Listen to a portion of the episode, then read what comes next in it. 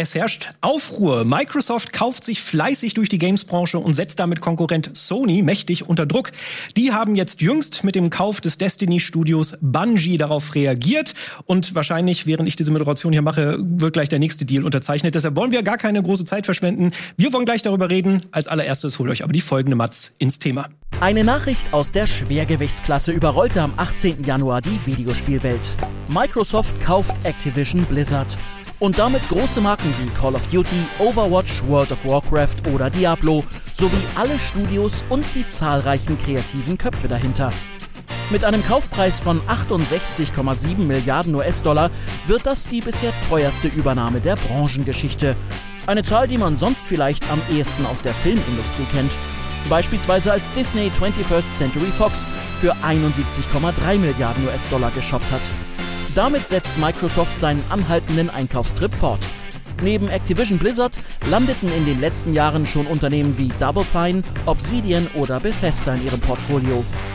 Durch den aktuellen Deal wird Microsoft nun der drittgrößte Player auf dem Markt, hinter dem chinesischen Riesen Tencent und Konsolenkonkurrent Sony. Aber was bedeutet der Aufstieg Microsofts für die gesamte Branche? Was könnte sich für die skandalgebeutelten Activision Blizzard MitarbeiterInnen durch die Übernahme ändern? Und kriegen wir Videospielerinnen und Spieler das alles überhaupt zu spüren?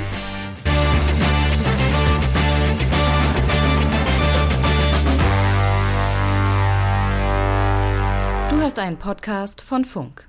Ein großes Thema, das natürlich nach großartigen Gästen schreit. Und was ein Glück, wir haben sie da. Ich fange jetzt einfach mal, das ist leider immer ein bisschen unfreundlich. Ne? Normalerweise würde man natürlich bei den externen Gästen anfangen, aber ich will dich jetzt hier nicht die ganze Zeit einfach so im Leeren sitzen lassen, gerade weil man dich ja auch schon gesehen das hat. Das wäre okay, aber Sebastian, das wäre okay für mich. Ich, es tut mir leid an, an euch da draußen, wir kommen gleich zu euch. Äh, mit im Studio ist Christoph Meyer, mein geschätzter Kollege äh, aus der Game Redaktion. Da muss ich ja gar nicht groß ne? Hallo. Guten Tag, hi. so, aber jetzt kommen wir natürlich zu unseren zugeschalteten Gästen und da möchte ich als erstes anfangen mit Jagoda. Hallo Jagoda. Hallo, einen wunderschönen guten Tag nach Hamburg. Hi. Um dich kurz für die äh, Zuschauer da draußen vorzustellen, du bist äh, Mitgründerin und Herausgeberin von Wasted.de. Den Namen haben wir letztes Mal im Podcast, im Podcast, im Press Select, wollte ich sagen, äh, auch schon gehört. Das ist ja ein äh, junges, neues Games-Magazin, äh, das da entstanden ist. Zur mhm. Transparenz, ich bin da auch in einem Podcast involviert. Das habe ich letztes Mal nämlich nicht gesagt, deshalb hole ich das jetzt heute einmal nach. Äh, du warst aber auch freie Autorin bei Superlevel, dem Indie-Blog, das man durchaus kennen könnte. Und du hast dich äh, unfreiwillig hier als Expertin nominiert, weil du diesen schönen Podcast Portfolio Royal hast, äh, wo ja, sag ich mal, Wirtschaftsthemen und Börsenthemen vermischt werden mit eben Games. Äh, genau, deshalb bist du da genau richtig heute für diesen kleinen Talk. Freut mich, dass du da bist. Dankeschön. Aber mich freut auch, dass unser zweiter Gast dabei ist. Nein, nämlich zwar, der zweite Gast stimmt gar nicht, dritter Gast. Hallo, Jochen. Hallo, grüße euch. Danke für die Einladung. Genau, noch mal ein paar Wörter zu dir. Und zwar, Jochen Gebauer, du äh, bist ja schon seit äh, über 20 Jahren äh, als Redakteur in dem Games-Bereich tätig. Du warst unter anderem bei PC Games, aber auch bei der GameStar. Und vor allen Dingen kennt man dich jetzt als äh, Mitgründer und Stimme von Auf ein Bier, was einfach mal so, ja, Deutschlands mitgrößter Games-Podcast überhaupt ist. Äh, und ihr habt auch schon eine sehr ausführliche Folge zu äh, Microsoft und Activision Blizzard gemacht, die an dieser Stelle auch auf jeden Fall empfohlen sei. Das war ein sehr erhellendes Gespräch. Und sag mal, hast du eigentlich ein Bier dabei oder nicht? Was, trinkst du irgendwas dabei? Weil eigentlich müsstest du ja. Der Name verpflichtet. Ja, ja, ich weiß. Ich habe so ein bisschen drüber nachgedacht. Der Name verpflichtet und man hat ja auch einen gewissen Jahren, ähm, aber 11.56 Uhr haben wir jetzt und das ist mir einfach noch vier Minuten zu früh. Alles klar, na gut, dann mal gucken. Ich warte, bis nebenbei die Flasche aufgeht. mal gucken, ob es das Thema zulässt. Äh, ich habe schon gesagt, das ist ein großes Thema. Da gibt es, glaube ich, viel zu besprechen und ich finde es sehr spannend. Es ist gerade unwahrscheinlich viel in Bewegung äh, in der Games-Branche und Gehen wir als allererstes noch mal einen kleinen Schritt zurück auf den großen Deal Activision Blizzard. Wir haben gerade schon in der Einleitungsmatz gehört, das war einfach so mit der, der, das war der größte Deal, der im, im Games-Bereich jetzt jemals passiert ist. Und äh, ich möchte einfach nur eingangs so ein bisschen wissen von euch, wie habt ihr auf diese Newsmeldung reagiert? Was war da so euer erster Gedanke? Ich weiß nicht, möchte jemand anfangen oder soll ich jemanden? Soll ich einfach nennen? anfangen? Bitte. Ähm, also als ich das das erste Mal gehört habe, da schlugen so ein bisschen äh, zwei Herzen in meiner Brust, sage ich mal. So ein bisschen auf der einen Seite hatte ich natürlich die die Sicht als Redakteur, der darüber berichten muss, und da ist das natürlich unfassbar spannend. Mhm. Weil man alleine erstmal diese Summe, diese knapp 70 Milliarden, das haut einen natürlich erstmal um und natürlich fangen da direkt Gedankenspiele an. Was bedeutet das für die Zukunft? Was könnte daraus werden? Da gehen wir, denke ich mal, noch drauf ein, deswegen will ich da jetzt mal nicht zu viel vorweggreifen. Auf der anderen Seite, als Privatperson Christoph Meyer, als Endkonsument, hat mich das im ersten Moment erstaunlich kalt gelassen, weil ich mir dachte, so ja, die ganzen Marken von Activision Blizzard, die interessieren mich persönlich eigentlich gar nicht so sehr in Call of Duty oder sowas. Das spiele ich Warcraft nicht. Warcraft 3 Beitrag Genau, gemacht. und da wollte ich jetzt gerade drauf hinaus. Ähm, und ähm, wenn wir mal irgendwann zu dem Bereich mögliche Exklusivitäten kommen, dann sind die Spiele, die ich gerne gespielt habe, zum Beispiel in Warcraft oder in Starcraft oder so, die habe ich eben auf dem PC gespielt. Hm. Das heißt, und das war für mich dann so ein bisschen so, mh, hm, ja, wo trifft mich das denn überhaupt?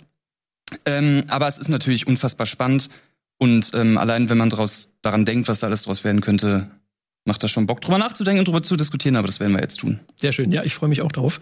Äh, von euch da, draußen. Ja. Ja, sehr gerne. Also ich war auch wahnsinnig schockiert, vor allem über die Höhe des Preises. Also nicht, dass es zu teuer ist oder sowas, sondern einfach, weil es wahnsinnig viel Geld ist und Microsoft eben noch nie so viel Geld hingeblättert hat. Ich meine, wie in der Matz auch schon gesagt, ähm, beziehungsweise Nee, das war ein anderes äh, Beispiel. LinkedIn für irgendwie paar, paar 20 Milliarden äh, und das war einfach noch mal ein Stückchen mehr. Und ich hatte, ich habe mich aber auch gefreut. Ich habe mich gefreut, weil so ein bisschen Activision Blizzard ist natürlich jetzt in den letzten Jahren so übel in die Schlagzeilen geraten und mir tauen und taten die Mitarbeiter so leid. Ja, also in dem Sinne von, oh, okay, die gehen jetzt auf, die müssen, die streiken, die machen dieses Ding, geht's nicht so gut, es gibt Verschiebungen und man hat das Gefühl, was passiert dort? Und einerseits hat's mich so gefreut für die Mitarbeiter und andererseits als Spielerin mit der Hoffnung, hey, da könnte wieder was entstehen unter einer neuen Führung, ähm, unter neuen Leitung, könnte vielleicht dieses Unternehmen wieder so zu alter Blüte äh, erwecken. Das heißt, dass ich war überrascht und eher freudig überrascht. Ich glaube, mit Überraschung kann ich auch mit als äh, Dritter im Bunde.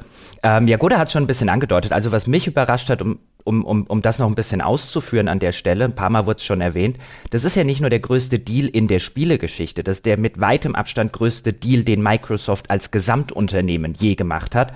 Ja gut, er hat LinkedIn angesprochen. Da waren wir bei circa 25 Milliarden, die sie ausgegeben haben. Jetzt haben sie mehr als das Doppelte ausgegeben für einen Spielehersteller.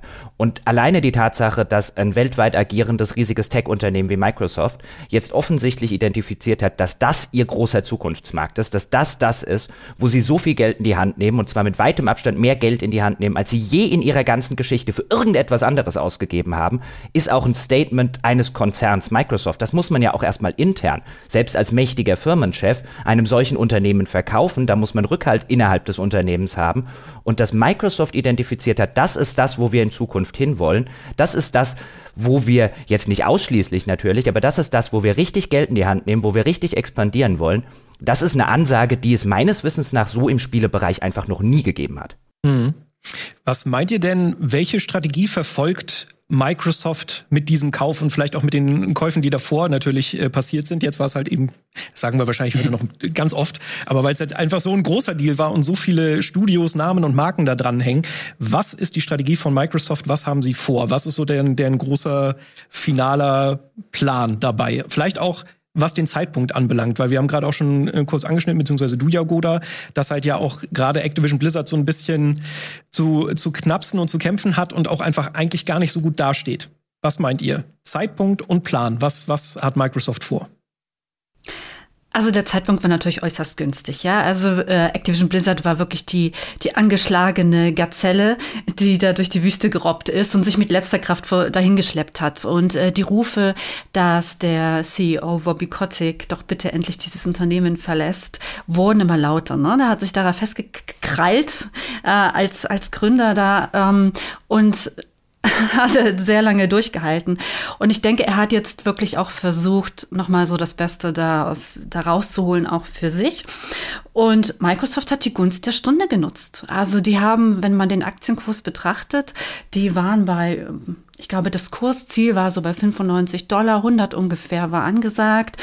Dann sind sie um ungefähr 40 Prozent ähm, letzten Jahr haben sie verloren, haben gestrauchelt und waren einfach billig. Ja, also Activision Blizzard war einfach billig zu haben. Und ähm, dann sagt man sich, okay, was, was könnten wir machen und welche Strategie steckt dahinter? Das ist dann der nächste Punkt, weil ich glaube nämlich wirklich, dass es im eher die Cloud-Strategie ist, dass äh, Microsoft das als einen großen Baustein für sich nimmt und die haben nämlich diese Cloud-Software, also das ist ihr Hauptprodukt, das ist dieses Azure oder Asia, also da gibt es sehr viele verschiedene Varianten im Internet zu finden, wie man das aussprechen kann. Also sagen wir mal Asia einfach. Ähm, und das zahlt auf dieses Kontum ein. Also sprich, ich sehe darin eine Möglichkeit, oder Microsoft sieht wahrscheinlich für sich eine Möglichkeit, diese Cloud-Strategie und all sein ganzes Unternehmen in sich zu vernetzen. Die haben so verschiedene Abteilungen und ähm, die sind immer mehr mit dem neuen CEO Satya Nadella, der 2014 ins Unternehmen gekommen ist, immer mehr zusammengewachsen. Und deswegen, sie ist, für mich ist dieses, dieses Gaming-Ding jetzt so ein bisschen Mittel zum Zweck, aber gar nicht im negativen Sinne. Da kann ich aber nachher noch ausführen, warum ich das jetzt nicht als Mittel zum Zweck zum Sinne von, wir missbrauchen jetzt hier Activision Blizzard dafür, sondern das befruchtet sich so gegenseitig. Ja, ich glaube, ähm, wenn wir jetzt konkret über die Strategie reden, nicht so als Gesamtunternehmen, sondern was hat Microsoft jetzt konkret mit dem Spieleunternehmen vor, dann ergibt halt Activision Blizzard für Microsoft auf vielerlei Hinsicht einfach sehr großen Sinn auf einer strategischen Ebene. Damit meine ich, will es vorwegschicken, weil auch bei unserem Podcast schon der ein oder andere gesagt hat, hier, du lobst ja oder ihr lobt ja die ganze Zeit Microsoft. Das ist jetzt weniger ein Loben auf einer, ich als Spieler finde das cool und ich als Spieler freue mich darüber, in welche Richtung sich das entwickelt. Da werden wir nachher noch drüber sprechen können, was das für negative Auswirkungen handfester Natur haben haben wird. Aber ich glaube, aus der Sicht von Microsoft, die haben identifiziert, ja Goda hat schon angesprochen, Cloud, auch sowas wie Cloud Gaming, ähm, was dann im nächsten Schritt natürlich kommt und vor allen Dingen Microsoft stärkt seinen Game Pass. Und ich glaube, was Microsoft mittelfristig will in den nächsten fünf bis zehn Jahren, ist so etwas natürlich zu sein wie das Netflix für Gaming. Dafür brauchen sie erst Portfolio, also dafür brauchen sie Spiele, die bei ihnen und hoffentlich auch bei ihnen dann exklusiv erscheinen, so wie Netflix und Amazon Prime und Apple Plus und wie sie nicht alle heißen, ihre exklusiven Serien hat. Da war insbesondere das, hab, haben wir vorhin in der Matz zum Beispiel gesehen, Obsidian, die sie eingekauft haben, Bethesda, die sie eingekauft haben, Double Fine und so weiter. Das waren Portfolio-Einkäufe. Ähm, da hat man Marken gekauft, da hat man etablierte Studios gekauft, da hat man gesagt, ihr macht uns jetzt Spiele für unser Game Pass-Modell, weil das Game Pass-Modell als Abo-Modell ist in einer Aufbauphase. Da haben sie jetzt, glaube ich, 20, 25 Millionen Nutzer. Ähm, äh, zuletzt gemeldet. Das ist schon ganz okay für so ein neu aufgebautes Ding. Wenn man das mit Netflix vergleicht von ein paar hundert Millionen Nutzern, ähm, sieht man, wohin die Reise, glaube ich, bei Microsoft führen soll. Und äh, der Zukauf von Activision Blizzard ist natürlich jetzt einmal Portfolio, Call of Duty, die ganzen Diablo, die ganzen Blizzard-Marken und so weiter und so fort, plus die ganzen IPs, die im Moment ein bisschen eher brach liegen, wie so eine Warcraft-IP zum Beispiel, auch ein neues StarCraft, alles vorstellbar jetzt in diesem Game Pass-Kosmos. Und was dazu kommt, sie kaufen extrem äh, extrem viel Kompetenz mit King ein auf den ganzen Mobile-Markt, mit den Candy Crush-Leuten, ähm, weil die Strategie von Microsoft offensichtlich ist, wie gesagt, mittelfristig, nicht übermorgen, nicht nächstes Jahr, nicht in zwei Jahren, aber Du wirst Game Pass Abonnent, du zahlst einmal im Monat Geld und im Moment ist das wenig und später, wir sehen zum Beispiel, was The Zone, also der Sportanbieter, ähm, jetzt gerade gemacht hat, nachdem die ihre Neukunden äh, Akquisephase vorbei hatten, gleich mal die Preise verdoppelt. Ähm, noch ist das günstig, du zahlst einmal diese Kohle und dann kannst du auf jedem deiner Endgeräte das relativ unabhängig von einer Konsole spielen. Und meine steile, etwas steilere These wäre, was wir hier gerade sehen, ist der Anfang vom Ende der Konsole, so wie wir sie kennen, nämlich dass man ein externes Gerät braucht, was man an den Fernseher hängt, weil ich glaube, wo Microsoft hin will, und das wird nicht in den nächsten zwei, drei Jahren passieren, aber wo Microsoft hin will, ist diese Konsole als Mittelmann, Mittelsmann ausschalten und dann hast du auf jedem deiner Endgeräte eine Game Pass App und äh, oder wie sie dann auch immer heißen wird und kannst dort in der schönen neuen Digitalwelt spielen. Und das wird handfeste Vorteile haben und es wird handfeste Nachteile haben.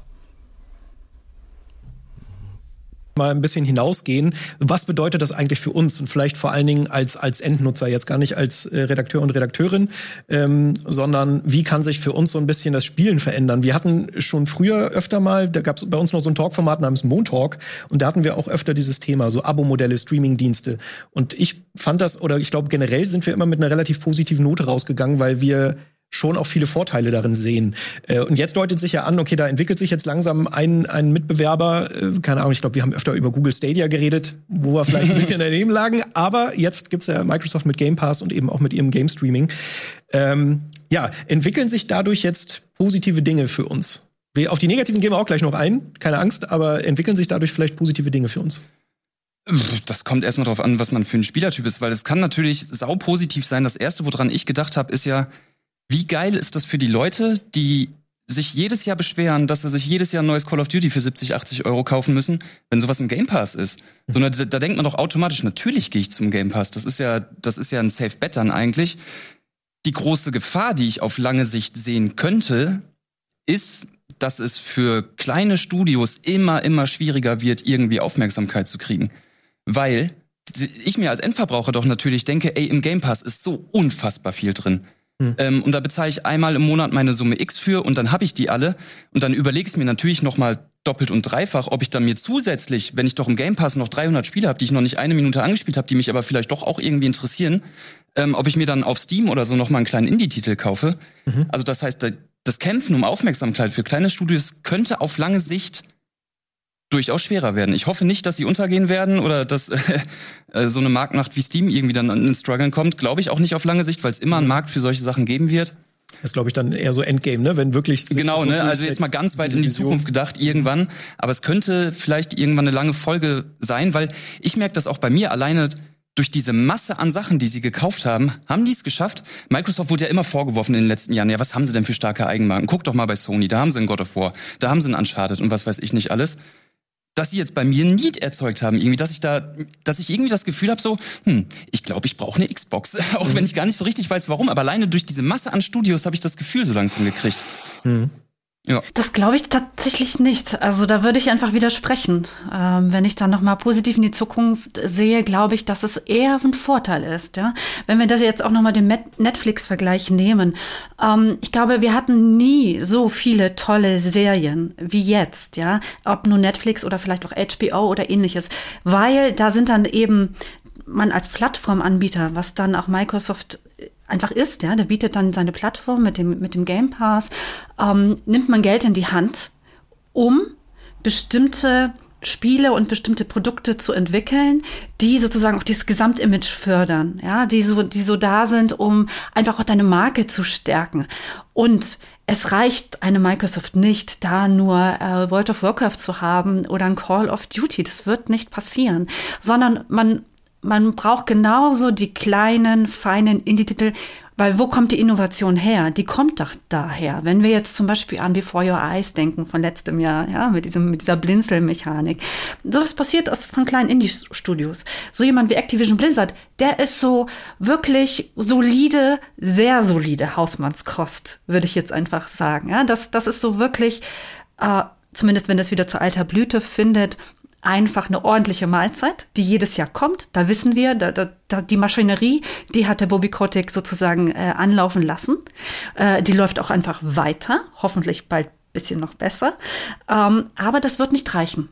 Und der Game Pass ist voll mit kleinen, sehr guten, hochwertigen äh, Indie-Spielen, also so auch, wo ich sagen würde, äh, so Double-A-Titel oder Double-E, äh, Triple-E oder sowas, wie, wie man auch immer das ausdrücken möchte.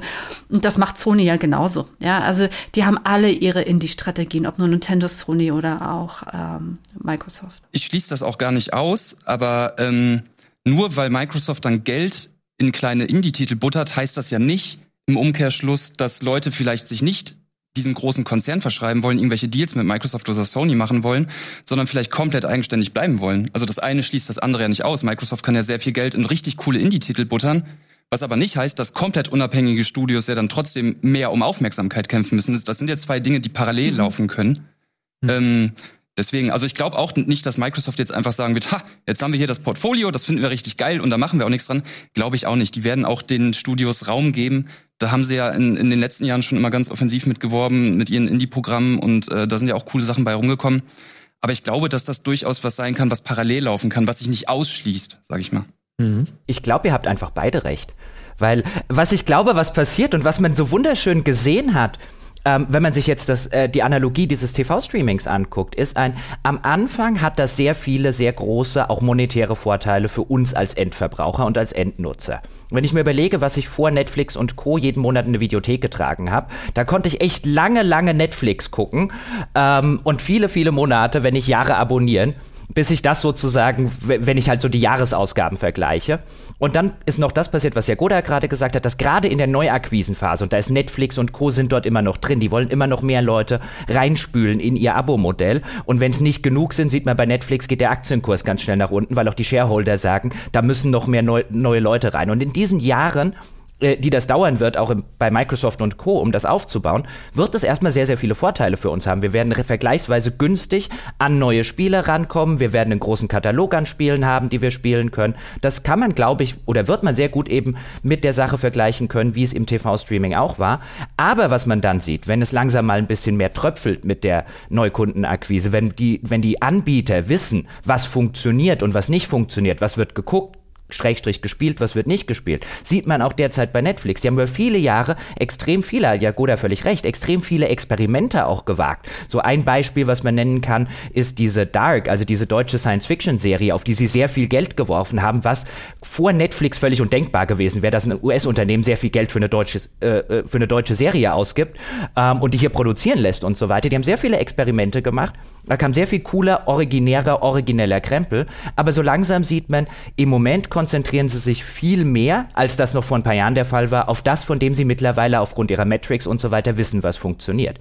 Und ich glaube, in den ersten paar Jahren dieser vermeintlich schönen neuen Welt werden wir sehr viele Vorteile in dieser Hinsicht haben, aber ich sehe auch die, äh, die potenziellen Nachteile. Irgendwann werden Dinge hinten runterfallen, weil die internen Metrics sagen, sorry, spielen zu wenig Leute, warum geben wir da noch mal Geld aus? Dann ist auch die Phase vielleicht vorbei, wo man mediale Öffentlichkeit erreichen will mit besonders originellen oder besonders kontroversen Spielen, weil man einfach nicht mehr in der Position ist, wo man sagt, jetzt wollen wir hier so viele neue Leute wie möglich reinspülen, wir wollen äh, neue User, wir wollen die E-Mail-Adressen, wir wollen die Zahlungsdaten. Jetzt sind wir in der Monetarisierung Monetarisierungsphase und was dann passieren wird, ist, dann wird der ganze Spaß teuer. Dann werden wir an den Punkt kommen, dass Unternehmen sagen, das sehen wir bei Disney Plus und so weiter ja auch schon, sagen, das neue Call of Duty im Game Pass für deine dann vielleicht 19 Euro oder 19 Dollar im Monat, weil wir eh schon mal die Preise verdoppelt haben. Hm, ja, zwei Monate nach Release. Aber du zahlst immer noch 70 Euro, wenn du es direkt zum Release kaufen willst, damit wir nämlich die Leute, die langjährige Call of Duty Fans sind, auch noch schön geschröpft und monetarisiert haben. Und das wird der zweite Schritt sein, da bin ich mir relativ sicher, weil das sieht man überall, das sind kapitalistische Unternehmen. Und das wird der Spaß sein, wo wir dann am Ende alle dastehen und vielleicht vier oder fünf Angebote haben, für die wir jeden Monat irgendwie 30 Dollar bezahlen sollen. Da, da möchte ich kurz einhaken, weil ich glaube, der Jochen hat zwar grundsätzlich recht, also rein theoretisch, aber praktisch sehe ich da schon noch mal eine Sache, die darf man nicht vergessen. Microsoft ist hier nicht alleine. Es gibt Mitbewerber, ja, es gibt Steam und wir haben auch gesehen, was passiert, wenn jemand wie Epic durch, gestützt durch sehr viel Geld, ja, in diesen Markt drängt und was dann passiert, indem man zum Beispiel monatlich natürlich Spiele raushaut. Und natürlich lässt Sony das jetzt auch nicht alles auf sich beruhen. Das heißt, ähm, der Markt ist mh, mm, noch sehr breit diversifiziert. Ja, wir haben, wir haben die vielen kleinen Studios und wir haben auch diese großen Plattformen. Und wer weiß, wann kommt die nächste Plattform? Ich glaube, der Spielebereich ist so dynamisch, dass wir uns dann nicht so Sorgen machen müssen mit, es gibt doch nur noch einen großen. Also ich glaube, rein theoretisch hast du recht. Aber ich glaube, der Druck wird so, so groß sein, dass sie vielleicht auch preislich, da, dann, dann kommt dann Epic und haut das nächste raus. Also ich glaube, da müssen sie schon mithalten können. Ich sehe ich seh offen gestanden Epic und Steam nicht als Konkurrenten insofern, weil das sind klassische mhm. Verkaufsplattformen und was Microsoft nicht sein will in Zukunft ist eine Verkaufsplattform. Die werden dir vielleicht auch noch ein paar Spiele verkaufen, gerade ihre eigenen Sachen, wenn du sie früher spielen willst, aber die wollen kein Steam sein. Die wollen ein Netflix genau. sein und Netflix verkauft ja. mir auch keinen Film. Netflix sagt abonniere. Ähm, Netflix verkauft mir auch keine Serie. Das, das ist, glaube ich, das, wo Microsoft äh, in Zukunft ein bisschen hin will. Ich glaube nicht, dass die Steam und Epic als tatsächliche Konkurrenz für ihr Geschäftsmodell sehen. Zumal Steam, was man an der Stelle noch sagen muss, wenn man sich anguckt, Steam ist ja kein öffentlich gehandeltes Unternehmen. Steve gehört Gabe Newell und Gabe Newell hat offensichtlich seit zehn Jahren an allen Dingen Interesse außer an Spielen. Ich glaube, der benutzt Steam auch noch sehr lange einfach dafür, dass es ihm ein schönes, interessantes Leben finanziert. Ähm, ich habe nicht den Eindruck, dass die Player sind, die da jetzt wirklich ähm, auf, äh, auf Teufel komm raus in diesen neuen Markt reingehen. Die haben ein funktionierendes Geschäftsmodell, das wird noch lange genug für Gabe Newell laufen und ich, da, da würde ich schätzen, die laufen einfach weiter wie bisher. Könnte es nicht sein, dass die unter Druck geraten, die klassischen, sage ich mal, Marktplattformen, wo man sich eben Spiele kaufen kann, ist ja auch beim Einzelhandel nicht anders, dass wenn jetzt gerade, wenn dann noch weitere Konkurrenz mit auf den Markt äh, strömt und wir werden definitiv noch über Sony reden, äh, wenn da dann sozusagen immer mehr sich entwickelt, man weiß ja auch nicht, was Google aus Stadia macht. Vielleicht kriegen sie jetzt ja auch mal einen Rappel und denken sich, okay, wir machen vielleicht doch mal was Vernünftiges raus. Keine Ahnung. Ja, zwei, zwei, Punkte aber an der Stelle. Ich glaube, erstens, Stadia wird, wurde, wurde häufig ein bisschen überschätzt. Stadia war ein Beta-Test. Das war einfach nur ein öffentlicher Beta-Test. Das, äh, Google hat nicht gedacht, dass sie damit Marktdurchsetzung äh, äh und so weiter erreichen. Ähm, das war ein Beta-Test für, den, für, für deren komplettes Cloud-Gaming und diese ganzen Cloud-Dienste, die auch Jagoda schon gesagt hat. Das war ein Stresstest, den man halt öffentlich gemacht hat, damit man auch relativ viele Nutzer reinspielt, damit man die ganzen kommerziellen Wege und so weiter sich angucken äh, kann. Ich glaube, man sollte nicht unterschätzen, wie viel Milliardenkohle in diese ganzen Cloud-Services von Microsoft, von Facebook, von Google und so weiter derzeit äh, fließen. Also da würde ich noch nicht mal sagen, weißt du, man, man hört immer so viel, Stadia war ja ein Misserfolg. Ja, war einer, aber ich glaube, das war ein kalkulierter Misserfolg. Und ähm, das wollte ich sagen und ich wollte noch was anderes sagen. Egal. naja, eben, ne, ich habe ja sozusagen dein Argument so ein bisschen in Frage gestellt, äh, weil du gesagt hast, naja, Steam steht für sich selbst, Ach, Steam, was natürlich genau. auch wahr ist. Ne? Nur wenn jetzt noch mehr Konkurrenz mit Streaming, mit Abo-Modellen kommt, ob das dann nicht schwierig Steam, wird. Steam hat einen gewaltigen Vorteil, glaube ich, der auch häufig unterschätzt wird. Steam ist, ist wäre auch immer noch, selbst, selbst wenn sich das Modell, das Geschäftsmodell shiftet weg vom Kaufen von Spielen hin zum Abo von Spielen, Steam hat Nutzerdaten. Millionen von Nutzerdaten und hinterlegte Zahlungsweisen. Steam ist ein Haufen Geld wert. Wenn Microsoft könnte, äh, könnte ich mir sogar vorstellen, dass die, dass, die, dass die ernsthaft überlegen würden, Steam zu kaufen. Nicht, weil sie in diesem Geschäftsmodell operieren wollen, sondern weil sie auf einen Schlag Millionen von Kunden in ihr Game Pass reinspülen könnten. Die könnten ja theoretisch sagen, wir kaufen Steam, ihr behaltet all eure Spiele, weil wir kaufen ja die Lizenzen und so weiter mit, ihr müsst nur auf OK drücken, um in den Game Pass rüber zu migrieren. Dann behaltet ihr alles. Ich glaube, das wäre ein feuchter Traum für Microsoft, wenn Gabe Newell dabei mitspielen würde. Aber solange die halt so viele Nutzer haben und die Zahlungsdaten und so weiter der Nutzer, wir wissen ja, das ist das, was heute was wert ist, nutze. Ähm, äh, solange das so ist, glaube ich, macht sich Steam keine Sorgen. Mhm. Okay. Ja, ich weiß es nicht. Also ich, ich, ich bin da immer noch so ein bisschen. Das ist jetzt natürlich komplett die Zukunftsvision. Ne? Man weiß nicht, was ja. das letztendlich für Form annimmt, aber ich äh, glaube schon, dass vielleicht da auch noch ein bisschen mehr passiert. Aber gut, ich bin, ich bin nur der Fragensteller. ich ähm, gehen wir mal ein bisschen rüber zu, das hatte Jagoda angeschnitten, so ein bisschen den Arbeitsverhältnissen bei Activision Blizzard. Die waren ja auch äh, in vielen Negativschlagzeilen, wir haben viel gehört. Auch gerade der Name Bobby Kotick, der Geschäftsführer von Activision Blizzard, ist gefallen. Ähm, und da ist jetzt natürlich auch die Frage, man hört oft auch, wenn darüber berichtet wird, dass da jetzt natürlich viel Potenzial ist, dass halt dort dieser, dieser Laden umgekrempelt wird und eben genau diese Probleme beseitigt werden können. Seht ihr das auch so? Seht ihr da auch relativ positiv in die Zukunft? Glaubt ihr, das ist für Activision Blizzard der richtige und bessere Schritt? Auf jeden Fall. Also ähm, die Mitarbeiter warten ja nur noch darauf. Also die warten nur noch darauf, dass er endlich geht und mit ihm auch ein Teil dieser Firmenkultur weg wegstirbt, ja, die abgeschnitten werden kann. Äh, natürlich ist das nicht sozusagen der, der Fisch stinkt vom Kopf her, sagt man, ja. Damit ist es nicht getan. Ich denke, Microsoft wird da schon ein bisschen radikal mal durchgehen. Also die werden da mal kräftig durchputzen, weil Microsoft selbst als Unternehmen eines ist, das sich ja wirklich komplett modernisiert hat. Und das würden, könnten die ihren jetzigen Mitarbeitern auch nicht verkaufen. Ja, also wenn die sagen, wir holen uns da so ein sag, toxisches Unternehmen, in dem da irgendwelche äh, Biergeschichten mittags und die Frauen irgendwie Bier holen müssen oder irgendwas. Das funktioniert alles in und vorne nicht. Die müssen auch für ihre Aktionäre, ja, die müssen auch einfach sagen, wir halten das zukünftig sauber. Und das Einzige, was ich sag, sagen könnte, so überlegen, okay, das mit der Gewerkschaft in Amerika, schwierig. Immer ein schwieriges Thema, ja. Äh, die Ravens Studios sind ja gerade dabei, das so inoffiziell ähm, Import zu heben. Das wird noch lange, lange dauern. Ob das unter Microsoft funktioniert, weiß ich nicht. Äh, man kann es für die Mitarbeiter noch hoffen. Und vor allem, was man hoffen kann, dass sie dann sagen, gut, die kreativen Prozesse, das sind ja viele schlaue Menschen dort. Ja, die, die, das sind ja Teams, die hoffentlich dann wieder zusammenwachsen und dann einfach wieder Bock haben, geile Spiele zu machen und die so polished sind, wie sie früher mal waren. Ja, ob sie persönlich einem gefallen, ja gut. Ne? Also Overwatch ist vielleicht auch nicht mein Liebstes. Ähm, aber es ist ein gutes Spiel, da kann man dann wirklich nichts sagen. Es ist einfach an sich funktioniert, es ist hübsch, äh, alles, die anderen auch. Ähm, von daher, ja. Mhm Vielleicht ganz kurz nochmal als Kontext, nur äh, damit draußen alle das verstehen. Äh, es gab ja, glaube ich, diese Äußerung von Phil Spencer, dem äh, Microsoft oder Xbox-Chef, äh, der halt so ein bisschen diese, diese, dieses Verlangen nach einer ähm, Nach einer Gewerkschaft. Danke, das, das Wort hat mir gefehlt. Das hat er ja so ein bisschen an die Seite geschoben und so ein bisschen für nichtig erklärt sozusagen. Ja. Das brauchst du ja. ja gar nicht, nur damit sozusagen auch alle draußen das verstehen. Gut, dass mir jetzt gerade das Wort gefehlt hat. Aber egal, du wolltest was sagen. Ja, ich ähm, kann mich da nur anschließen, weil es kann ja für Activision Blizzard eigentlich echt nur besser werden. Also und ähm, weil vor allem dieser Name Activision Blizzard, wenn, vor allem wenn ich mal überlege, wofür in meiner Kindheit Blizzard stand, was das für Spiele waren, je alles was da rauskam, das da war der Shit rausgepolished, das war so geil gebalanced, da war jedes Spiel war mehr oder weniger gefühlt für den Zehnjährigen Christoph auf jeden Fall und auch wenn man heute zurückblickt immer noch fast ein Meilenstein. Mhm. Ähm, und in diesen letzten Jahren hat das Unternehmen für mich einfach irgendwie so ein unfassbar kaltes Wirtschaftsimage, so, ne? Das ist dann nur noch um Gewinnmaximierung. Das, also in, mein, in meinem Kopf sehe ich da dann immer, ja, die, die dicken Leute beim Kuchenessen am Meetingstisch und hinten sind noch ein paar Diagramme, wie sie noch mehr Geld machen können. Dass da vielleicht mal wieder ein bisschen, bisschen Seele und, und Wärme reinkommt. Weil wenn man sich mal das Portfolio anguckt, was die für Marken haben, mit StarCraft, mit Warcraft, da liegt so viel Potenzial und ich möchte einfach, dass da vielleicht vielleicht ist es auch ein bisschen blauäugig. Der zehnjährige Christoph spricht ja, aus dir. Ja, genau, aber ich, ich wünsche es mir einfach, weil da wirklich so viel Historie liegt. Mhm.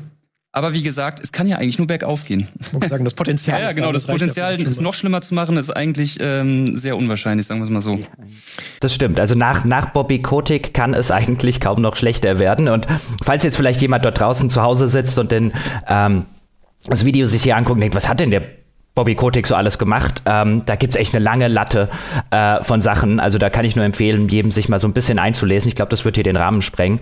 Aber gerade was der so in Sachen toxische Arbeitskultur, Gleichberechtigung und so weiter, was der dort alles als Firmenchef verbockt hat, das geht fast auf keine Kuhhaut. Deswegen muss es nahezu besser werden. Und Microsoft hat ja, das klang jetzt schon ein bisschen an, ein geharnischtes Eigeninteresse daran, den Laden aufzuräumen, weil die haben ein amerikanisches Unternehmen, egal ob in der Tech-Branche oder woanders, vor nichts haben die mehr Angst als vor Gewerkschaften. Weil Gewerkschaften, und das, das kann man sich in Deutschland vielfach gar nicht vorstellen, wenn man sich nicht mit dem US-Arbeitsmarkt auskennt. Ein erheblicher Teil der amerikanischen Angestellten arbeiten at will employment, was bedeutet, die können jeden Tag und ohne Grund entlassen werden. Die haben sehr häufig sehr wenige oder gar keine Urlaubstage und so weiter und so fort. Alles arbeitsschutzrechtlich für uns völlig unvorstellbar. Und das funktioniert unter anderem deswegen, weil gerade die großen Unternehmen immer noch sehr, sehr gut schaffen, Gewerkschaften zu verhindern. Und je mehr Microsoft bei Activision Blizzard aufräumt, aufräumt, desto weniger werden dort die Mitarbeiterinnen und Mitarbeiter den Incentive haben, jetzt wirklich für ihren Betriebsrat oder für ihre Gewerkschaft kämpfen zu müssen, weil es wird ja besser. Und ich glaube, dass Microsoft hier ein finanzielles Interesse, ein ganz großes finanzielles Interesse daran hat, dass sie diese ganzen Vorwürfe und diese ganzen Vorgänge und diese ganzen, dieses ganze toxische Arbeitsumfeld so schnell wie möglich, ich meine, der Deal wird ja erst nächstes Jahr im äh, Sommer abgeschlossen. Aber ich nehme schon an, dass da jetzt schon Bestrebungen existieren, damit man das so schnell wie möglich beilegt und damit man keine Gewerkschaft an der Backe hat, weil davor haben die Angst ohne Ende. Mhm. Vor allem, wenn man dann auch das, das Image wieder ein bisschen aufpoliert. Ja. Wenn man sich mal alleine überlegt, was da auch zum Beispiel mit dem Battlenet und so an einer Userbase rumliegt, die man probieren könnte, in den Game Pass rüber zu karren ich, hm. weiß, ich weiß jetzt nicht ganz genau, wie viele aktive Nutzer es da wirklich gibt. Also man weiß natürlich, Call of Duty ging's bergab mit dem Battlenet, die Userzahlen sind enorm runtergegangen. Aber trotzdem ist da ja rein theoretisch ein Potenzial an Accounts, wenn man es nur schaffen würde, ein Drittel davon oder sowas in Game Pass reinzuholen, dann hat man da ja schon wieder so unfassbar viel am Ende auch Geld verdient. Also natürlich ist man dann nett, um Geld zu verdienen. da kann man die Intention dann vielleicht in Frage stellen. Aber trotzdem wäre es dann ja im Endeffekt Win-Win. Und dann können wir rein theoretisch wieder zu dem Punkt kommen, dass dieses Geld, was man da verdient, wieder an richtig geile, innovative Spiele gesteckt werden kann. Und dann kann sich das Ganze auch sehr, sehr positiv für alle auswirken am Ende. Ja klar, Microsoft ist ja auch immer noch ein Unternehmen. Ja, gut. Ja. Genau, genau, das wollte ich nämlich tatsächlich sagen, weil das wäre jetzt so auch, auch meine These, dass, dass wir als SpielerInnen jetzt in dem Fall wirklich ein bisschen aufhören zu denken zu müssen, ähm, das so gegeneinander zu denken. Also ein Wirtschaftsunternehmen, natürlich, es ist ein Unternehmen, das möchte Gewinner wirtschaften, aber hilft mir das oder steht es nur meinen Spielen im Wege? Und da denke ich, muss man ein bisschen vielleicht so zurückgehen und denken, nicht unbedingt. Ja, also ähm, ein gut geführtes Unternehmen, das in der Lage ist, wirklich toll seine Mitarbeiter zu führen, sie zu motivieren und zu begeistern, da ist es mir schon ein bisschen egal, wer jetzt äh, ganz oben steht, wenn er die richtige Strategie ver verfolgt und wiederum sozusagen diese diese Energie, die Talente, die Kreativität gefördert wird. Ja, weil da haben die ja auch ein wirtschaftliches Interesse daran, zum Beispiel jetzt, wie auch mit dem, wie Microsoft das ja nun machen wird, wie auch Jochen gesagt hat, ähm, Cloud, das zu verkaufen, den Game Pass, ja, die haben ein inhärentes Interesse daran, geile Spiele zu machen, die die Leute mögen und ein, ein breites Portfolio, ja, zu haben. Nicht nur AAA, sondern alles durch die Bank weg und in hoher Qualität. Da, das hilft denen, das bringt denen Geld. Also es ist quasi so ein, so ein, so ein selbsterhaltendes System. Deswegen würde ich das nicht so als Kampf gegeneinander sehen, oh Gott, Wirtschaft und Dualismus, sondern das ist eine Symbiose. Und da dürfen auch mal ein paar Leute strategische Entscheidungen treffen, äh, weil ich denke, uns als SpielerInnen wird es gut tun auch. Mhm. Das eine geht ja auch nicht ohne das andere, leider Gottes. Also mir wäre es theoretisch in einer idealen Welt, wäre es mir lieber, eher kleinere Unternehmen zu haben, die halt wesentlich flexibler sind, die halt Dinge ausprobieren können und so weiter. Aber wir wollen ja gleichzeitig halt auch 4K-Grafik haben. Wir wollen ja auch gerne riesige offene Welten haben. Wir wollen ja, dass das cool aussieht, dass das voll vertont ist, dass es geile Zwischensequenzen und so weiter hat. Und gerade dieser AAA-Markt, der braucht halt diese Strukturen. Also, wenn man, wenn man halt Spiele in der Produktionsqualität von einem Red Dead Redemption 2 oder einem Last of Us 2 und so weiter, wenn man die halt haben will, dann muss man das halt sozusagen dazu kaufen, weil für die Sorte Spiele braucht man mittlerweile 500, 600 Leute. Äh, eine Sache, die im, im Zuge von dieser, ähm, von diesem Kauf äh, ja immer wieder öfter fällt, ist so ein bisschen der, der, naja, Vorwurf, weiß nicht, ob man es Vorwurf nennen darf, aber dass dort von einer Monopolbildung gesprochen wird, dass Microsoft mhm. da irgendwie hinläuft, ne, dass es geprüft werden muss, dass der Deal ja noch gar nicht durch ist. Ähm, was, was haltet ihr denn von diesem, ich habe es jetzt einfach Vorwurf genannt, von, von diesem Monopolstellungsthema? wenig, wenn ich ehrlich bin, weil erstens, die Matz hat ja schon gesagt, wir reden jetzt über den drittgrößten und das nachdem sie Activision Blizzard geschluckt haben, also Tencent und Sony sind noch größer.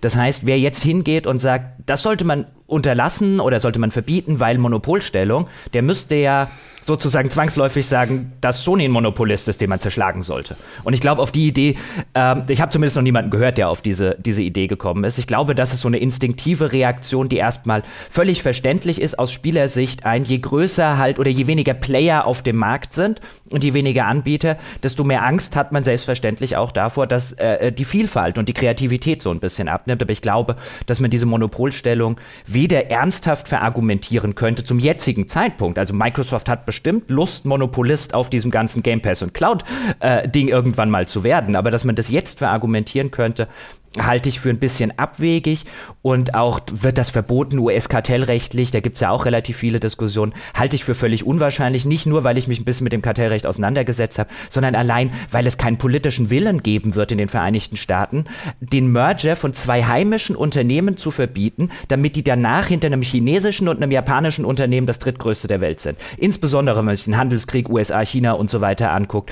da wird ein politisches Interesse daran bestehen, sowas wie Tencent Paroli bieten zu können mit einem amerikanischen Unternehmen. Ich würde Jochen so gerne widersprechen. Also wirklich würde ich. ich würde jetzt gerne mal sagen, nein, Jochen, also in dem Fall hast du Unrecht. Aber ich fürchte, ich meine, das ist wirklich, ja, es stimmt, es ist ein Instinkt zu sagen, oh mein Gott, Microsoft, das wird jetzt so groß und Activision Blizzard auch noch. Ja, aber hey, wir haben Nintendo, wir haben Sony und wir haben eine unglaubliche Fülle an kleineren und mittleren Studios, die ganz, ganz oft übersehen werden, ja. Äh, CD-Projekt, alles, was in Polen passiert, da gibt es so viele Studios, äh, Team 17, äh, Devolver vielleicht auch noch als, als Publisher, oh mein Gott, äh, Square Enix, es gibt sie alle noch, ja. Da ist von Monopolbildung sind wir noch wahnsinnig weit entfernt, ja. Also ich glaube, da brauchen wir uns, also klar, in Amerika macht man sich Sorgen, ja. Also das sind jetzt Bestrebungen schon da, um das mal zu prüfen. Aber nicht ohne Grund. Also sagt Microsoft in der, der Pressemitteilung haben sie gesagt, als erstes, wir sind jetzt das drittgrößte Unternehmen. Also die haben sofort gleich gesagt, hallo, wir sind das drittgrößte, nicht das allergrößte. Ja, also und ähm, sind da auch sehr bestrebt, sich zurückzunehmen. Haben natürlich sofort gesagt, hey, also Call of Duty kommt auch auf der PlayStation. Es wird auch kommen noch auf der PlayStation. Also ich glaube, da, also die, die nächsten drei Jahre sind ja safe. Ähm, dann brauchen wir uns nicht so viel Sorgen zu machen. Und das ist natürlich auch ganz klar, dass sie sich da zurücknehmen, ein bisschen aus Sorge, aber ich glaube, viel müssen die da keine Sorge haben, wie Jochen auch gesagt hat. Ja. Mhm. Zumal ja auch, wenn man jetzt mal so Faktoren wie, wie Preisbildung und eventuell auch äh, Kreativitätsverlust mal außen vor lässt, so eine gewisse Monopolstellung, so eine ganz kleine, sag ich mal, für den Endverbraucher ja auch irgendwie Vorteile hat, weil wie oft rege ich mich drüber auf, dass ich 78 Abos irgendwo laufen habe und dann habe ich ein Abo, wo sehr viel drin ist. Also das hat auch irgendwo einen gewissen Vorteil, wenn man jetzt mal so diese ganz großen Risikofaktoren jetzt einfach mal ganz scheuklappenmäßig ausblendet. Ähm, dann ja, habe ich in einem Game Pass bis du das Abo, bis du das Abo hast, weil ich glaube, das ist genau das, was du gerade ansprichst, ist genau das, was Microsoft sich unter ihrem eigenen Metaverse vorstellt, dieser Begriff, der da draußen rumschwebt. Was Microsoft gerne hätte und bestimmt auch einen Facebook und einen Google und so, ist, dass du irgendwann ein Abo hast, mit dem du Spiele hast, mit dem du Filme hast, mit dem du Serien hast, mit dem du Musik hast, alles, was es da draußen streamingmäßig geht. Ich glaube, wenn Microsoft fertig mit der Spielebranche ist, gucken und den Akquisitionen gucken sie sich an, wer bei dem Überlebenskampf jetzt, wo viele auf den Markt kommen, in dem Streaming-Bereich überlebt und kaufen da dazu, damit du in deinem Game Pass irgendwann das Ding hast. Aber wenn du diese Monopolstellung irgendwann mal hast, ähm, und du hast alles äh, in deinem einen Microsoft, Google, was auch immer Account, dann können die mit dir machen, was sie wollen. Das ich glaube, das ist die Gefahr. große genau, Gefahr. Das ist die große, genau. richtig große Gefahr. Genau. Ja, aber das bringt uns ja auch schon gleich zum nächsten Thema. Perfekt übergeleitet, weil äh, es hat sich ja noch ein weiterer Kauf jetzt äh, abgezeichnet. Und zwar hat Bungie vermeldet, dass es jetzt mehr oder weniger zu Sony gehört. Dieser Deal ist ein bisschen seltsam, muss man dazu sagen. Also es wurde angekündigt, dass alles so bleibt, wie es ist. Bungie ist frei und äh, gehört jetzt auch nicht wirklich wie wie wie Naughty Dog fest zum zum, zum Sony Portfolio, sondern die sind immer noch eigenständig. Aber auf jeden Fall signalisiert es ja auf irgendeine Art und Weise das, was Sony jetzt vielleicht vorhat, was was da passiert. Ähm, was ist eure Einschätzung zu diesem Deal, der jetzt so kurzfristig auch noch passiert ist? Also meine Einschätzung ist, die haben, die haben keine IPs gekauft. Also die haben nicht Destiny gekauft, sondern sie haben ein gutes Studio mit Infrastruktur und fantastischen Mitarbeitern gekauft. Weil was, was hat denn Bungie? Also die, die sind absolut, äh, absolut firm darin, äh, Multiplayer-Spiele zu machen, äh, diese auch in Free-to-Play umzuwandeln, eine Community zu managen, ja, so wie man es auch in Destiny gesehen hat, immer wieder neuen Content zu liefern und sind technisch, also wenn man jetzt auch das Gameplay und so noch berücksichtigt, also Destiny hat sich fantastisch gespielt. Ich glaube, die sind einfach so technisch und auch infrastrukturell sehr, sehr weit. Und ich finde, es passt super zum Markenkern von Sony, denn Sony positioniert sich sehr stark, auch mit den kleinen Spielen, die sie haben, ja, jetzt Kena zum Beispiel, als so high-polished, äh, technisch ausgereiftes äh, ähm, äh, Publisher, Distributor und auch als Plattform. Also die PlayStation, ich finde im Vergleich zur Xbox, die wirkt halt wie ein richtiges Gerät, die Xbox so ein bisschen wie eine Spielekonsole, ja. Nur so, und das passt so zu diesem Image. Und ich denke, sie werden ähm, mit Bungie einfach versuchen, diesen Multiplayer-Aspekt äh, auszubauen. Und da, inwiefern weiß man noch nicht. Ja, das wird auf jeden Fall kommen. Sie haben halt einfach jetzt geile Leute. Und das ist etwas, was ganz häufig vergessen wird. Das ist ein kritischer Faktor. Das sind nämlich Mitarbeiter und Leute, die sich in diesen super spezialisierten Bereichen auskennen. Und da haben sie jetzt einfach ein gutes Studio sich geholt.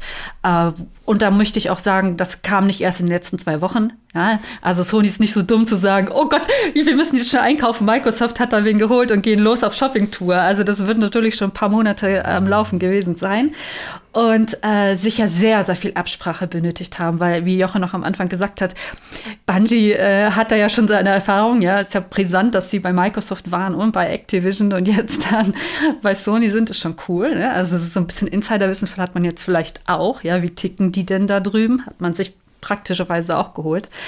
Also von daher so als äh, technisches High-End-Unternehmen äh, passt es super ins Portfolio, denke ich.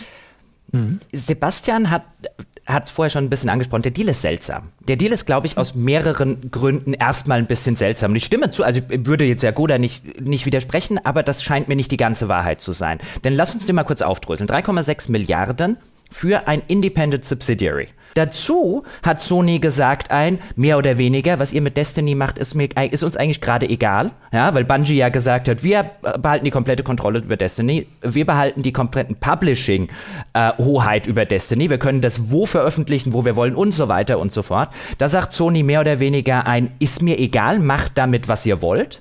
Da ist irgendwas noch mehr im Busch. Also, was ich mir super vorstellen könnte, ist, dass zum Beispiel Bungie, die machen das ja jetzt seit vielen Jahren, dass die halt besonders super ähm, auf der Netzwerkcode, auf der Netzwerkinfrastrukturseite, dass da ein paar, ich habe mal ein bisschen nachgeguckt, da sind auch ein paar schon seit einigen Jahren Patente anhängig bei Bungie, dass man sowas für diese 3,6 Milliarden gekauft hm. hat und dann das Studio, das Jagoda angesprochen hat, das funktionierende Studio, das beliebte, erfolgreiche Spiele macht, dann die Kirsche oben auf dieser Torte ist. Aber ich glaube, an diesem Deal steckt noch mehr dahinter, äh, als nur, dass die in Anführungszeichen nur ein Studio und eine Marke gekauft haben. Weil bei der Marke haben sie ja schon gesagt, die ist uns eigentlich relativ egal, macht damit, was ihr wollt, Bungie. Mhm. Vor allem ist es nicht, Ihr könnt mich korrigieren, wenn ich falsch liege, aber hm. erinnere ich mich nicht richtig, dass die auch erst Destiny so multiplayermäßig so richtig ins Rollen gekriegt haben durch Activision Blizzard, die Hilfe, dass die da in der Entwicklung nochmal so ein bisschen unterstützt haben? Das wäre natürlich jetzt super absurd, wenn, wenn Sony sich dann jetzt quasi die, diese Expertise holt, die sie von Activision Blizzard sich damals mit reingeholt haben. Ja. Mhm. So war das ja, tatsächlich. Ja, das, genau, ist natürlich so ist das, echt, echt, das macht ja. das Ganze ja noch absurder und noch verrückter. Und, und, und äh, äh, als Bungie sich damals ja rausgekauft hat von Activision Blizzard, ich glaube, die haben 180 Milli Millionen bezahlt 2018 und jetzt sind sie 3,6 Milliarden wert. Aber war das in den letzten vier Jahren? Was ist war das da nicht nur das Recht, sozusagen die Marke Destiny weiter zu nutzen? Also die haben sich ja aus diesem Deal, aus diesem Vertrag, den sie hatten, die hatten ja so einen Zehn-Jahres-Vertrag ne, mit mhm. Destiny und allem, was da noch genau. dazugehört. Davon haben sie sich ja freigekauft, glaube ich. Ne? Aber das war ja nicht. Ja, ja, genau. Ja, aber damals war die nee, nicht gleichstellen, aber man kann zumindest, glaube ich, überlegen, damals war die Marke Destiny und das Studio, das Jagoda ja angesprochen hat, also auch aus dem Vertrag, das Studio produziert jetzt noch so und so viele Jahre für uns äh, als Activision diese Inhalte. Äh, letztlich also das, was Sony jetzt eingekauft hat, nämlich die Marke und das Studio, ähm, die waren vor vier Jahren 180 Millionen wert und sollen jetzt 3,6 Milliarden wert sein. Was ist seitdem passiert? Und ich glaube, da ist mehr passiert als Destiny und Co. Ich glaube, da läuft was im Hintergrund, irgendwas auf einer technischen Cloud oder sonst was Ebene, dass die eine Technologie entwickelt haben. Die haben sowieso eine super Shooter-Engine. Also diese ganzen äh, die haben Technik eingekauft, weil das ist meistens das, was Leute machen, wenn sie was kaufen. Die kaufen keine Studios und Mitarbeiter, das ist nett on top, aber die kaufen, also da, da wurde garantiert irgendwas mehr gekauft, als wir derzeit wissen. Da bin ich mir ziemlich sicher. Aber Jagoda? Nein, das, du sagst das, was ich gesagt habe. Mhm. Tatsächlich habe ich mich vielleicht, vielleicht, falsch ausgedrückt. Ah, Natürlich ah, okay. haben sie Mitarbeiter gekauft, aber das mhm. Know-how und genau das technische Know-how, also wie du sagst, auch Infrastruktur, das war der entscheidende Punkt. Ähm, und diese Netzwerk Expertise, ah, okay. ja, die hat man halt nicht einfach so, ja, die muss man sich über Jahre aufbauen und da denke ich auch, da könnte was, was Spannendes noch bei rumkommen. Vielleicht wissen sie es auch noch nicht, also vielleicht ist es auch noch einfach so, gut, also wir, wir müssen auf die Zukunft setzen, vielleicht kommen, vielleicht haben die noch gar nichts in der Schublade, sondern gucken jetzt mal gemeinsam, was sie daraus ja, machen. Ja, und vor allen Dingen, weil, wenn wir es in Relation setzen, sieben Milliarden für Bethesda, mhm 3,6 für Bungie und Destiny. Und wenn wir Portfolio von dem einen, dem anderen, die Teams, die da noch mit eine Rolle spielen, da muss mehr sein als, als Spiel, Studio und Marke. Vor allen Dingen, wenn man sich das nochmal anschaut, und ich habe jetzt leider, ah doch, hier steht's, haha, meine Notizen, sie kommen doch zum Einsatz. Wenn man sich nochmal vor Augen führt, äh, Mojang wurde für 2,5 Milliarden US-Dollar gekauft. Und wenn man das jetzt einem, einem Bungie gegenüberstellt, da bin ich schon so, okay, ich glaube, Minecraft ist ja eigentlich wenn man sich die Marke anguckt, noch eine mhm. etwas größere Nummer. Ich hatte da manchmal so ein bisschen das Gefühl, dass das so äh, ja gut, hat es vorhin ja auch schon gesagt, dieser, dieser Deal soll ja vermeintlich schon so sechs Monate lang im Gespräch äh, gewesen sein, dass da vielleicht irgendwas überstürzt wurde oder so. Das, das kommt manchmal bei mir an, dass da vielleicht, also in dem Sinn überstürzt, dass es wurde ja sowohl gesagt, dass Microsoft äh, mit Bungie in Verhandlungen stand, als eben jetzt auch Sony, dass sie da vielleicht gedacht haben, okay, wir müssen jetzt einfach mal so ein Zeichen setzen. Also als ich nur als ich die Schlagzeile gelesen habe, war ich so, okay, ist das jetzt eine Trotzreaktion? Da steckt natürlich was viel klügeres hinter, aber man, alleine wenn man es hört, Bungie, die ursprünglich mal Halo gemacht haben, sind halt jetzt quasi bei Sony. Da war ich so, okay, das ist das ein Zeichen? Ist da ist da sowas auch noch mit dabei oder ist das zu kurz gedacht?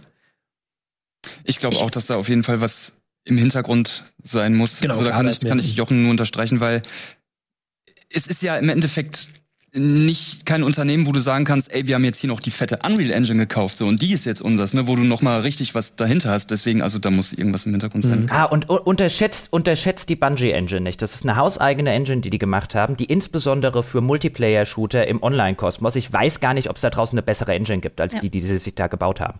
Mhm. Das ist fantastisch. Mhm. Ja, es ist halt manchmal auch so, man, man kann ja gar nicht reinschauen. Wir wissen ja zum Beispiel von den neuen Projekten von Bungie eigentlich nichts. Also wir wissen, sie sind am Arbeiten an zumindest, ich bin mir gerade gar nicht sicher, sind sogar zwei IPs an denen sie parallel arbeiten. Zumindest eine entsteht. Äh, ich bin mir gerade gar nicht mehr sicher.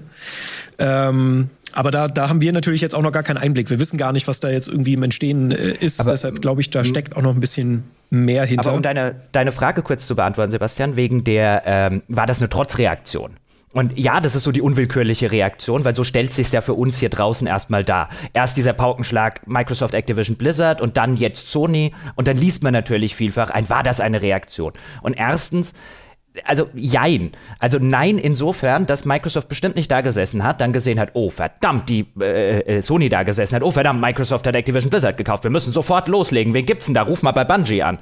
Ähm, sondern der Deal, solche Deals sind Monate in der Mache, allein wegen der ganzen rechtlichen äh, Sachen, wegen dem Ganzen, guck dir vorher an, wie, wie machen wir das und Co. Das ist Monate Arbeit, die da jetzt vor diesem Announcement drin gesteckt haben. Aber ja, natürlich insofern, weil auch Sony gewusst haben wird, weil Activision Blizzard zum Beispiel haben ja noch mit Facebook verhandelt und noch mit einigen anderen auch.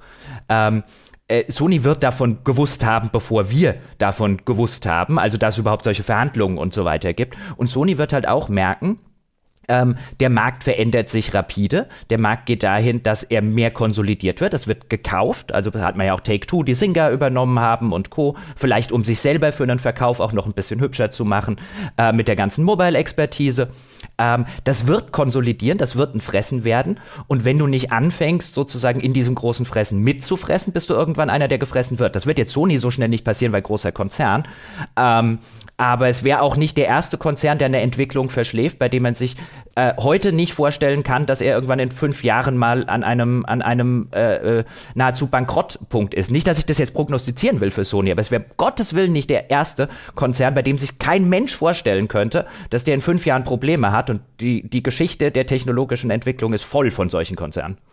Und das, das wissen die, die sind nicht doof und deswegen müssen sie halt bei dem großen Fressen auch ein bisschen mitfressen. Du wirst eine gewisse Größe halt auch weiterhin brauchen in dem Markt, je mehr konsolidiert wird. Und da sagt halt Sony, wir sind jetzt der zweitgrößte, der werden sie auch erstmal bleiben wollen.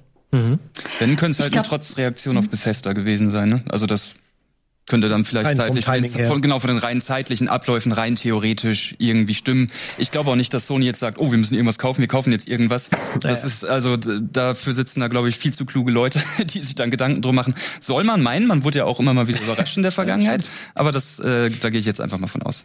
Nein, ich meine, wie gesagt, das bei Bungie, das funktioniert ja nicht von heute auf morgen. Die, die brauchten da lange Zeit, um miteinander warm zu werden. Ja, äh, die wollten ja eigentlich gar nicht so richtig verkaufen. Also die brauchten Zeit. Ich glaube, was aber sein könnte, dass dieses diese verfrühte Veröffentlichung oder dieses plötzliche jetzt auftauchen, dass man gesagt hat, okay, jetzt gehen wir damit an die Öffentlichkeit, jetzt machen wir es fest, äh, weil auch der Aktienkurs von Sony natürlich über 10 Prozent äh, abgesoffen ist, ne, nachdem nachdem Microsoft gekauft hat. Das heißt, sie wollten natürlich auch den ihr Unternehmen schützen, indem sie sagen, nicht vergessen, liebe Investoren, Aktionäre, ganz ruhig, ne? wir machen einfach weiter. Also selbstverständlich haben wir hier noch was im Köcher und sei es dieses nächste äh, Spartakus, wie sie es nennen, ne? wahrscheinlich ihre, nee, ihr eigener eigener Abo-Dienst, der da zumindest im Gespräch ist und dann wird es jetzt so tröpfchenweise weitergehen. Ja. Ich glaube, da ist es gut für uns als SpielerInnen, dass, äh, dass Sony nicht aufgibt und da weiter strampelt. Mhm.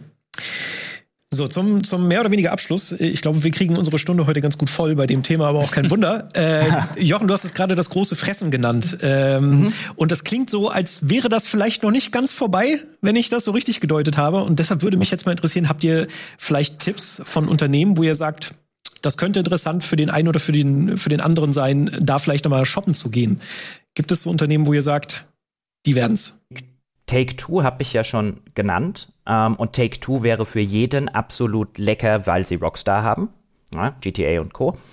Ähm, Take Two ist so ein, ist ein bisschen ein seltsames Unternehmen in einer heutigen Zeit, weil denen ging es über viele Jahre hinweg ging's denen super, auch insbesondere eben, weil sie ähm, immer wieder die Rockstar-Spiele haben jetzt auch noch mit GTA Online, auch wenn Red Dead Redemption 2 Online jetzt anscheinend lange nicht so gut funktioniert wie GTA Online, aber äh, beim nächsten GTA ähm, werden die halt auch nicht nur einen äh, altmodisches, klassisches Singleplayer-Spiel haben, sondern mittlerweile ein Service-Game, was halt immer wichtiger wird, also so ein online langlebiges Service-Game, ähm, was richtig Einnahmen generiert. Aber ansonsten haben sie jetzt nicht so viel in der Pipeline, machen halt ihre Basketballspiele und ein bisschen was hier und ein bisschen was da. Das ist eigentlich ein Unternehmen, das für diese Zukunft, die wir jetzt skizziert haben, ein bisschen zu klein ist.